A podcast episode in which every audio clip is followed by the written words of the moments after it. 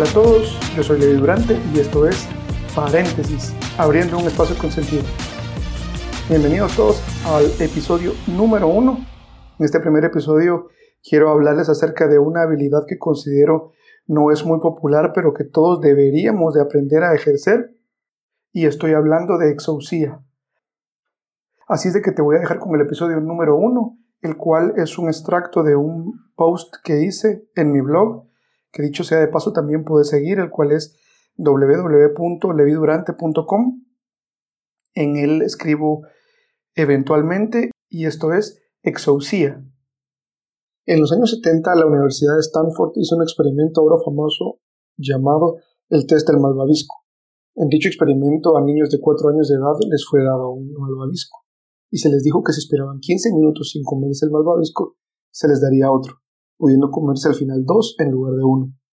El instructor del test saldría del cuarto dejando a los niños solos con el premio enfrente. Dos de cada tres niños no pudieron esperar los 15 minutos. En algunos otros casos, los niños se quedaron solos en la habitación comiendo solo el malvavisco. Otros lograron esperar 3, 4, 10, 12 minutos, pero al final se dieron. El porcentaje más pequeño logró esperar los 15 minutos, recibiendo al final dos malvaviscos. El experimento no terminó ahí. Después de 20 años, se siguió de cerca a los participantes y al final aquellos que habían logrado esperar por el segundo malvavisco lograron tener mejores trabajos, lograron tener mejores relaciones interpersonales y tenían un sentido de realización mayor que el resto de sus compañeros.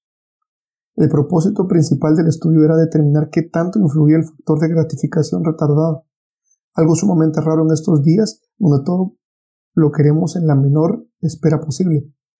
Con servicios como Netflix ya no tenemos que esperar que terminen los anuncios de televisión para seguir viendo nuestros programas favoritos.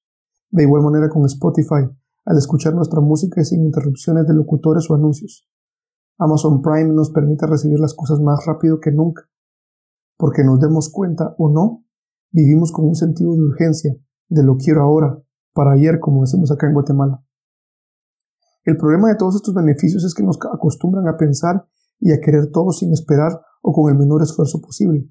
Ahora que inicia el año y que muchos empezamos con las famosas metas de año como bajar de peso, comer saludable, estar en forma, apegar el presupuesto, ganar más dinero o ser más exitoso y querer lograr algo con el menor esfuerzo. Pero este no es el camino que nos va a llevar ahí. El secreto es decisiones en contra de uno mismo. Mark Batterson dice que el secreto consiste en tomar decisiones en contra de uno mismo. Al final del día, eso es lo que normalmente evitamos hacer. No queremos salir de nuestra zona de confort y preferimos comer cualquier cosa porque eso es lo que nos apetece, no necesariamente lo que es saludable para nosotros. Comprometernos a hacer ejercicio es otra decisión en contra de uno mismo, porque la gran mayoría sentimos una resistencia a hacer el tiempo y someternos a actividades físicas que demanden más de nosotros, cuando dormir y estar en nuestra cama con el poncho encima, calientitos o ver una serie en Netflix es muchísimo más cómodo. Lo mismo aplica para la forma en la que utilizamos nuestro dinero, porque es tan fácil gastarlo, que no importa cuánto nos cueste hacer el dinero, gastarlo en cualquier cosa es tan satisfactorio. Nuestras vidas serían muy distintas si aprendiéramos a decir no con más frecuencia a, a todas aquellas cosas que no nos benefician. Si queremos salir de deudas hay que tomar decisiones en contra de uno mismo financieramente, y eso es apegarse a un presupuesto. Si queremos ser buenos en algún instrumento musical, hay que tomar decisiones en contra de uno mismo y bajar y dejar de usar las redes sociales para hacer tiempo para practicar todos los días. Si queremos estar en forma, hay que tomar decisiones en contra de uno mismo y dejar que la pereza y el cansancio sean excusas válidas para no ir al gimnasio. Me gusta leer sobre personas exitosas, sean estos empresarios, profesionales o atletas, y casi todos tienen el denominador en común, el mismo, tomar decisiones en contra de ellos mismos. Desde el momento en que despiertan antes que el resto para dedicar las primeras horas de su día a ser productivos cuando la gran mayoría sigue durmiendo. Personas que hacen el tiempo en las madrugadas para dedicarlos a sus proyectos personales a pesar de las rutinas pesadas del día a día. Ellos se dicen no a cosas que probablemente les gustan, pero que suman a sus metas. Cualquier atleta de alto nivel sabe y practica esto. En el griego existen dos palabras para referirse a la palabra poder. La primera es dunamis, que hace referencia a la capacidad o habilidad para hacer algo. La segunda es exousia, que es el poder de no hacer algo que está dentro de mi capacidad. Se necesita dunamis para correr un maratón, pero se necesita exousia para decir no a esas donas caramelizadas que tanto te encantan. Ambas habilidades son importantes, pero exousia es mucho más raro encontrarla. Si uno piensa en cualquier deportista de alto nivel, te podrás dar cuenta que todos toman decisiones en contra de ellos mismos todos los días, a tal punto que esto se vuelve la norma. Es por ello que tienen un desempeño tan alto. Nuestra naturaleza siempre viene por buscar el camino del menor esfuerzo. No queremos salir de nuestra zona de confort, porque el pecado es agradable, la pornografía es seductora, pero se excede de exhausía para no ir detrás de ella. De igual manera, es más atractivo comer una hamburguesa con papas fritas, con carne jugosa y queso derretido, acompañado de unos champiñones, una salsa de queso, que pasar una hora siendo carne. Jesús es nuestro mayor ejemplo.